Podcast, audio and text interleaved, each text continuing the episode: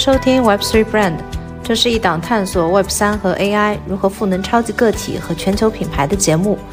我们将采访在世界各地的项目创始人与内容创作者，总结他们打造品牌和构建商业模式的宝贵经验。GM GM，欢迎大家收听我们第一期的 Web3 Brand for APAC 的 Twitter Space。我是 Web3 Brand 的 Ruby，今天在场的还有 StarZQ 和启北，很开心从这一次开始呢，来 co-host。我们 Twitter Space，我们的原则就是多交流，但是不要卷。非常欢迎启梅加入到我们这个 Web3 Brand 来，也希望后面有更多的交流。我们在亚洲这边，启梅在北美，其实还是有很多信息是可以互补和共通的，可以让更多的中文圈的朋友们了解到海外的项目。之前写过的一些项目，其实启梅也有接触过或者是经手过，所以我觉得我们之后也可以有更多深度的讨论。大家可以看到我们这个 Web3 Brand for A P A C 嘛，然后这 A P A C 呢，我们讨论过放在上面会有两个原因，一个呢是我们注意到现在的华语圈子或者是一个中文世界，其实是比较少深度的讲到 Web Three 和 N F T 的价值塑造以及品牌类的 space，更多的是一些新闻类的或者是热点讨论类的，所以我们会希望说通过信息上的互补，更加面向亚洲这边的社区的一些的内容，可以让更多的整个亚太的这边的朋友们能。够了解到很多的项目的进展，以及我们探讨的更多的是长期的。NFT 的价值塑造的内容，比较适合大家在上班之前去收听的一个能够帮助到大家业务的 space 吧。NFT 长期的在行业里面或产业里面的一些变化的这样的一个 space，区别于晚上的项目的价格讨论啊，或者是比较偏娱乐性质的。我们先让 host 和嘉宾和大家认识一下，我们也会讨论一些我们之前 Web3 Brand 写过的一些的内容。因为今天我们有一个新的成员加入，就是启梅，他目前是 Serotonin 一个 Web3 的非常。专业的一个 marketing 的 agency，或者是整体的一个 marketing 解决方案的这样的一个公司公关的总监，所以想请启梅介绍一下他自己。其实之前应该是在 Web Two 和。很多的品牌有过非常多的经验，他是怎么样进入到这个 Web Three 的？加入的原因是什么？加入以来有什么样的感受？可以先和我们大家分享一下吗？谢谢 Ruby，我是在纽约和硅谷，现在在南加，就在洛杉矶这儿附近居住，所以我来美国一直在担任帮助中国企业在美国这边做更多的传播的这种工作。那之前呢，在快手、蚂蚁金服都有待过，真的是见证了中美关系最火热的时间，一大。批中国企业非常有野心的来美国做 expansion 的阶段，二零一八年左右的时候，第一次接触到 blockchain，如果我没有记错，应该都还没有 Web 三这个概念，在 Lino Network。Lino 呢，也是当时真格投的第一个区块链项目。我们的小伙伴都是一群 UC Berkeley 的小伙伴们。后来这个项目就被 p o r n 给收购了。那一段时间，我又相当于从兔子洞里面又跳出来，然后又跳回到 Web Two，然后现在又返回来。那 Serotonin 其实它的中文翻译过来应该就叫做血清素吧。我们公司他们当时的理念就觉得取这个名字是想说还是要有给人带来兴奋和快乐的意义在里面。创始人是以前 Consensus 的前 CMO，所以我们自称自己比较的根正苗红的在做 Web 三的 marketing 和 PR 的事宜。我也是非常有幸成为他的第一个有中国背景的成员，所以我其实日常的工作，包括 Ruby 跟 Star share 的好多案例，我们经常都说哟，这是我们客户很期待更多的跟大家一起交流和分享，尤其是从品牌和一些长期主义的方向来进行一些探讨和交流。感谢启梅的介绍。你进来 Web Three 这个行业其实也有一段时间了吗？从业以来的感受是怎么样？今年来讲，我觉得还是很好玩的。整个 NFT 跟 Metaverse 来讲，因为我们当时都在说，二零二三年我们跟布道者一样，一月份、二月份都在说，哇，今年 NFT 要爆发了。然后发现到了 Q 三，怎么感觉 NFT 都要死了？你知道，作为一个中国背景的市场营销的人来讲，在美国公司会发现老美还是很会玩品牌溢价的，就 branding 确实还是很重要，而且确实做的还是很出彩的，有一些顶级的项目，也看到很多的结合。那另外一方面就是我们所谓的真正的 Web3 native 原生态的一一些项目，其实能不能够跑出来，我们都打一个问号。但是看到了很多主流品牌已经开始进入到 Web3，而且用最通俗易懂。懂的方式，就 NFT 方式来介入，也吸引了很多眼球。所以刚才你提到有很多品牌进入 Web3 嘛，这个也是我们开始来做 Web3 brand 非常重要的一个原因。我们现在是非常相信会有很多的 Web3 原生的 IP 和品牌能够从 NFT 项目或者是整个 Web3 的孵化里面，以后成为一个大众的消费品品牌。这个是我们觉得比较相信的。另外一个我们也很相信，就是品牌进入呃 Web3，然后使用 NFT 啊，或者用区块链的技术去提升它自己的业务。这个也是我们呃最开始做 Web Three brand 的一个非常重要的一个原因。对这一点，我觉得也蛮有意思的。因为前天去了 Overpriced JPEG 的 LA 的 Meetup，然后当时 Coolcat 的人也在，所以他们当时也做了一些分享。回到你说的，就对品牌的塑造那些，还是挺有启发的。我要补充一下，其实我跟启梅认识也是非常神奇的一件事情。的 Web3 brand 的文章其实是从今年一二月份吧，对，我们是从那个时候开始做 newsletter 的，所以到现在为止，差不多将近半年的时间。那个时候就是我四月份的时候注意到 Serotonin 的 CEO 就是 Amanda。就是现在启梅的老板，他出了一本书叫 Web3 Marketing，然后呢，我就想啊，终于有一本跟 Web3 的 marketing 商务人人士可以去参考、可以去借鉴的。输了，所以我就非常兴奋的写了一个跟 Web3 Marketing 这本书相关的 Twitter 跟文章嘛，然后就分发到了 Amanda 也有在的一个 TG 的小群里面，结果就被启梅发现了，然后启梅就 Telegram 小窗我，对吧？跟我说，Ruby，其实你写的这个我应该是 Serotonin 唯一一个看得懂的员工，我们是这样认识的，在四月份的时候，七月份的时候去美国，因为我知道启梅是在 LA 嘛，所以就一定要跟他面基聊一下，认识一下。非常神奇的就是前两周我又写了一个。Co-create loyalty 的推文，因为我也注意到他们有一些新的动向，所以写完了之后，启梅就又来跟我说。我觉得你们写的很多的内容，其实我们都有我写 background 的信息，我们其实是可以，要不做 space，或者我们做个播客吧。我也是被启梅这个热情打动了之后，所以我们现在开始来做我们第一期的 space。你自己说的太低调了，我的原话应该是说，我都没有把我老板的书每一句看完，但是你已经写完总结了。如果你要让我写，我也是不会写的。作为一个以前当过记者的人，我是现在能不写就不写，只剩动嘴了。所以我觉得应该是说很佩服。Ruby 跟 Dar 坚持了文字记录的这么一个原则，用中文聊其实会关闭掉很多信息差。我觉得这个东西还是最重要的。我以前自己的个人经历做的事情，就是在不停的把我们很多华人没有做到的事情，或者还在尝试的事情。我可能是第一、第二个，或者前几个去试做公关，或者是做中国的品牌出海啊这些。那我觉得这个是一样的道理。我有幸跟着原生的一个纯美国的团队，跟着他来接触更顶级的一些项目。那我觉得如果有任何的信息，我们可以交流，跟我们有一些启发或者有些借鉴，甚至知道一些新颖的玩法，我觉得是非常好的。而且自己现在也在上 EMBA 啊。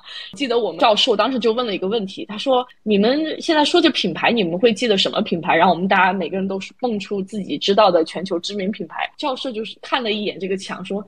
哎，真的全都是老美的品牌，就是我觉得做品牌这件事情上，还是确实有值得借鉴和一些深挖的地方，所以我觉得还是蛮有意思的。而且你也服务过非常多的出海的中国品牌和一些 D to C 品牌吧？就这几年比较热门的。是，我觉得这一块儿甚至有一些更新颖的海外的时尚的品牌，从出海来讲是一个当红辣子鸡，然后它一下子也是跟开始做一些 NFT，那其实也是一个华人项目，就是华人之间的一个互动。然后另外我的朋友，比如像他在李您。他们当时也是买了 A，他们所表达的东西，或者是想要玩的事情，还是挺有意思的。你会看到大家已经开始在尝试，在海外有一些。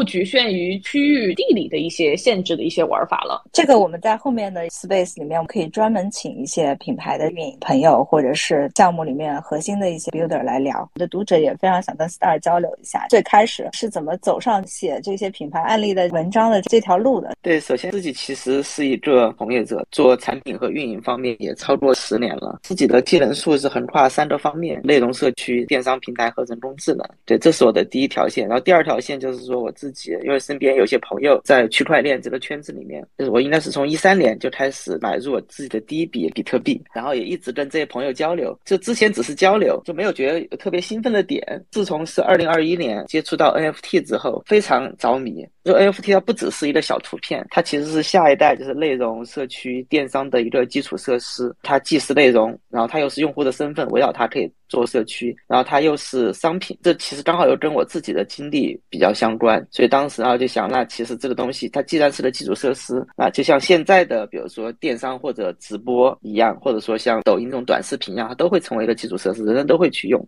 然后想，那其实那五到十年后，它会成为一个非常非常重要的东西。我自己希望从现在开始。去学习，既然学习的话，就需要去看很多的案例，然后去跟很多的朋友去聊。基础设施最后还是要打入用户的，因为我自己其实之前做了很多用户产品和运营的事情。它不管是内容、社区和电商，它其实最后打入用户的一个汇集点就是品牌。我们生活中常常遇到的，或者说能够给我们留下深刻印象的，就是品牌。就不管是我们比如说喝的可口可乐，或者穿的李宁的 Lululemon。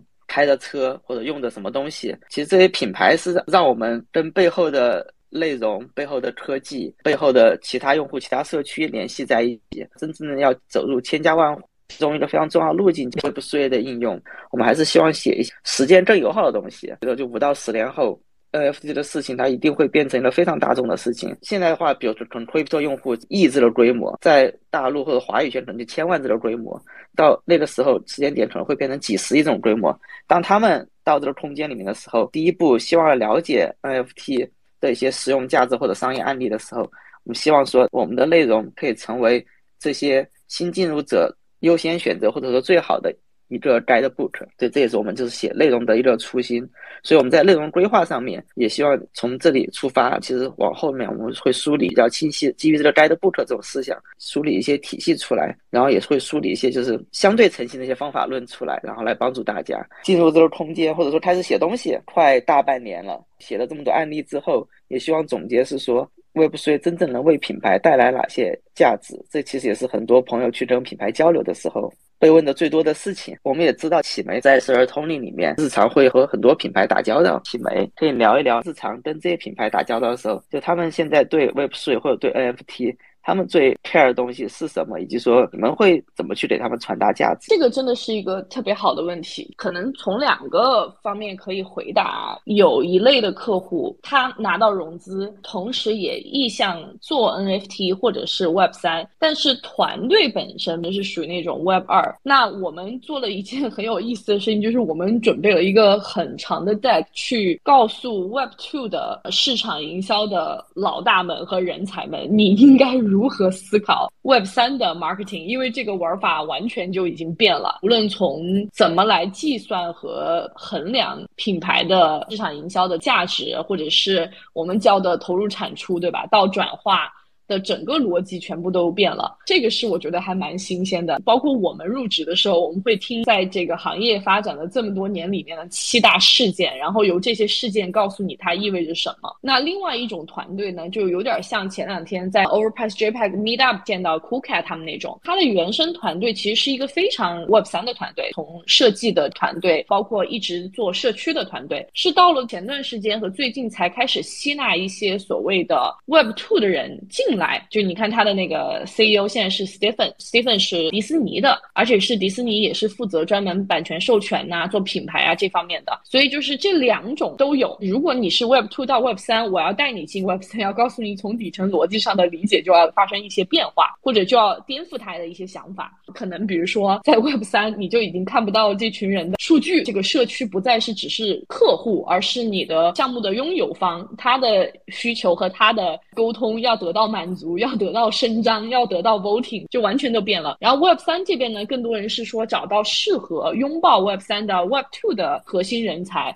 来建立起来非常好的长线的一个发展。今年都发生了两边都在往中间靠的这这么一个现象。我之前看 Web3 marketing 这本书。的时候，其实也提到了 Web3 和 Web2 最大的一个差异就是这个 community。传统意义上的 community 可能因为有 incentive 啊或者 governance 这些的不同，使得我们去做 marketing 的时候是有非常大的变化。community 同时也是一个非常好的一个 idea 的或者是想法或者资源的这样的一个蓄水池吧。如果能够利用的好，给到整个 branding 项目的 marketing 有很大的助力。你在招人的时候，其实是很难招到说你在 Web3 有很强经验的的。人，因为 Web3 的发展才那么几年。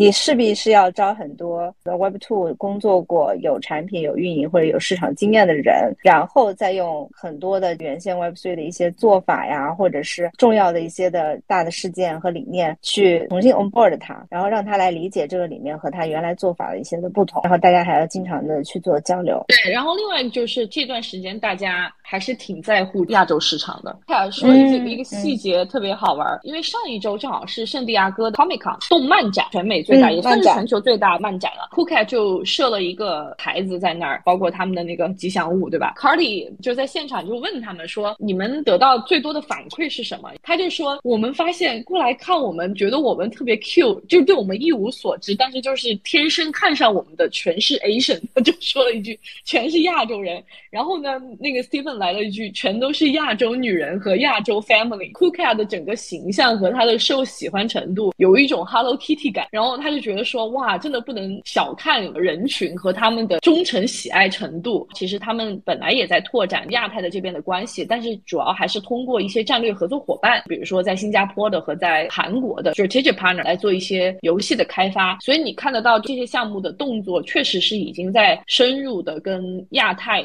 整个区域来做一些交流和一些合作。而且从更传统的意义上来讲，Stephen 本来就是从迪士尼出来的，其实。也是一种版权授权或者是 IP 授权的这么一个逻辑，已经开始在展开了。我看到 Comic Con 去的团队 NFT 的原生的 IP 还挺多的，包括尤其 Pudgy Penguin 有非常多的亮相嘛，然后还有 Only Force。其实之前也有看 IP 开发文章啊，其实他们有很多都是建议说，在 IP 的早期应该要在。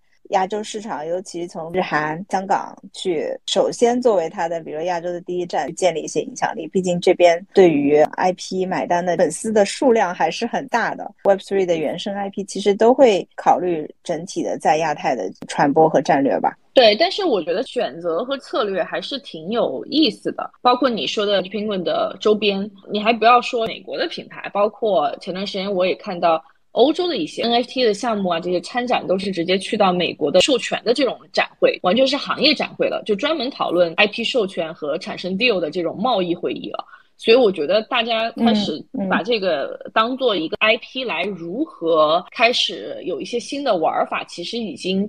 开始慢慢慢慢有一些章法了。当时也有问 k u k a 是不是也会做这个东西，但是 k u k a 那边就说可能不会这么的像在亚马逊上售卖这样子的这种规模，因为他觉得他的路数可能不太一样。但他提到一个很有意思的点，就是美国这边每年年底在感恩节都有一个梅西百货赞助的游行嘛，直接通过三十多街在纽约这边的叫做 Thanksgiving Parade，都会有各种动画人物、花车的那种展的那种感觉，你知道吗？每年那个时候，大家都是全家老小就看电视，你就看到各个形象的卡通人物。c o o k a 今年会是也赞助了一个巨大的他的这个形象的气球。Snoopy 之后，终于会出现 c o o k a 的这个形象。当时现场也有透露，可能也会跟梅西百货它的商店做一些结合，就可能也有些互动。然后我就觉得这个蛮牛的，因为你真的已经打入了美国中老年市场的那种品牌观念了。对，因为还是要考虑到每个 IP 目前的一个传播的体量。以及他要 target 的人群，再去思考说他具体做什么样的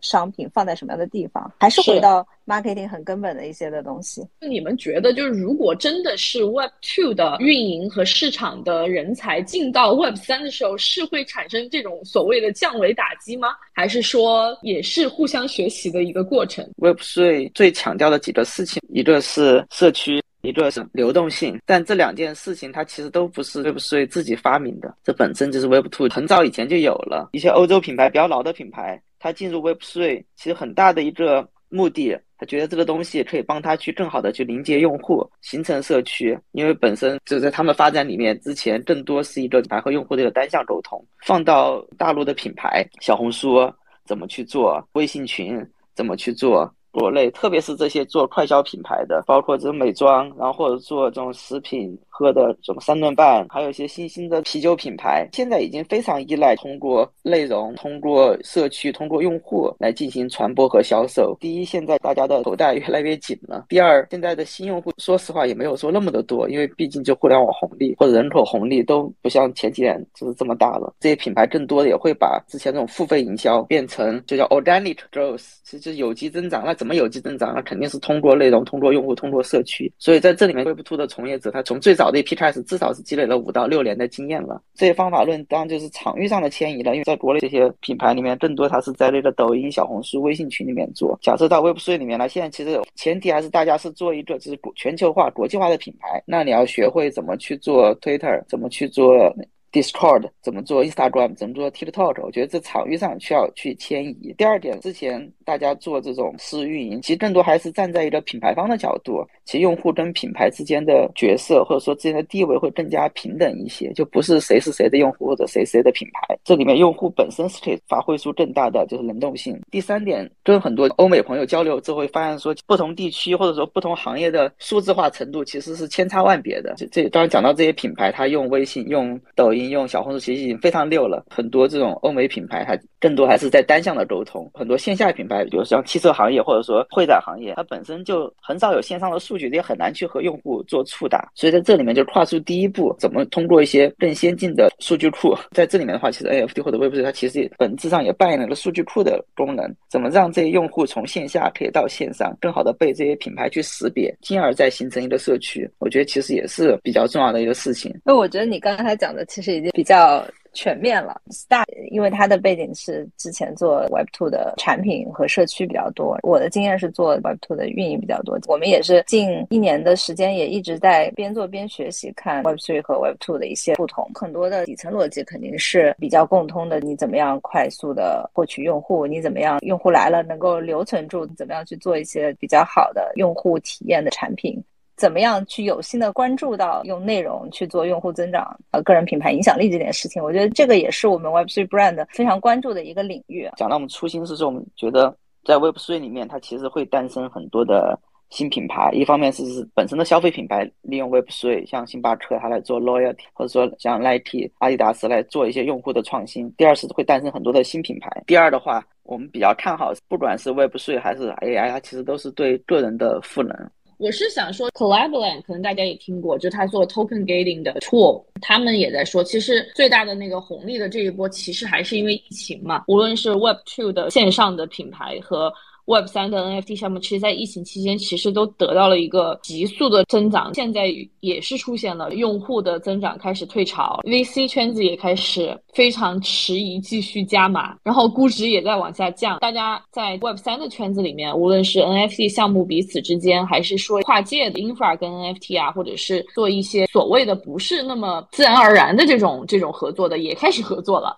然后就发现大家进入到了一个很快的这种生存状态的检查的这种危机感的这种模式了，所以其实还是很现实的。这个时代和现在这几年，无论对于看似很新鲜和很红火的 Web 三，尤其是 NFT，还是对于 Web two 来讲，再也没有所谓的快钱和 easy money 或者 easy hype 的这个说法了。我们自己内部也在经经常讨论一件事情，就是作为一个公关，对吧？我们要去跟记者讲故事，或者是说我们要把这个故事重新讲出一种记者能够听得懂的方式，但大家如果想一想，就是很多故事你不可能再重复两年三年了。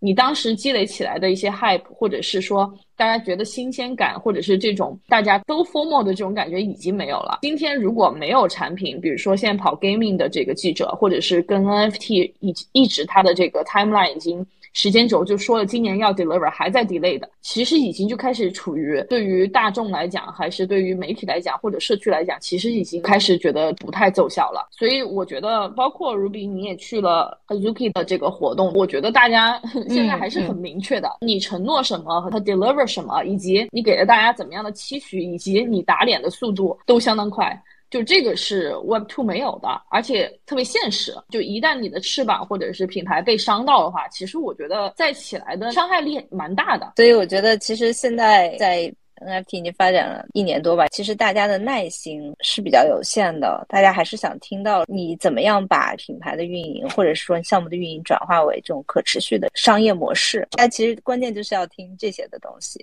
市场教育的这个事情，我觉得其实挺有意思的。归根到底，都是大家在想一个方法，是说怎么样能够以通俗易懂的形式，让对方能够 get 到我们想要表达的事情。其实 Steven 是一个四十五十岁，甚至五十岁以上的年龄的一个人了，就在传统迪士尼。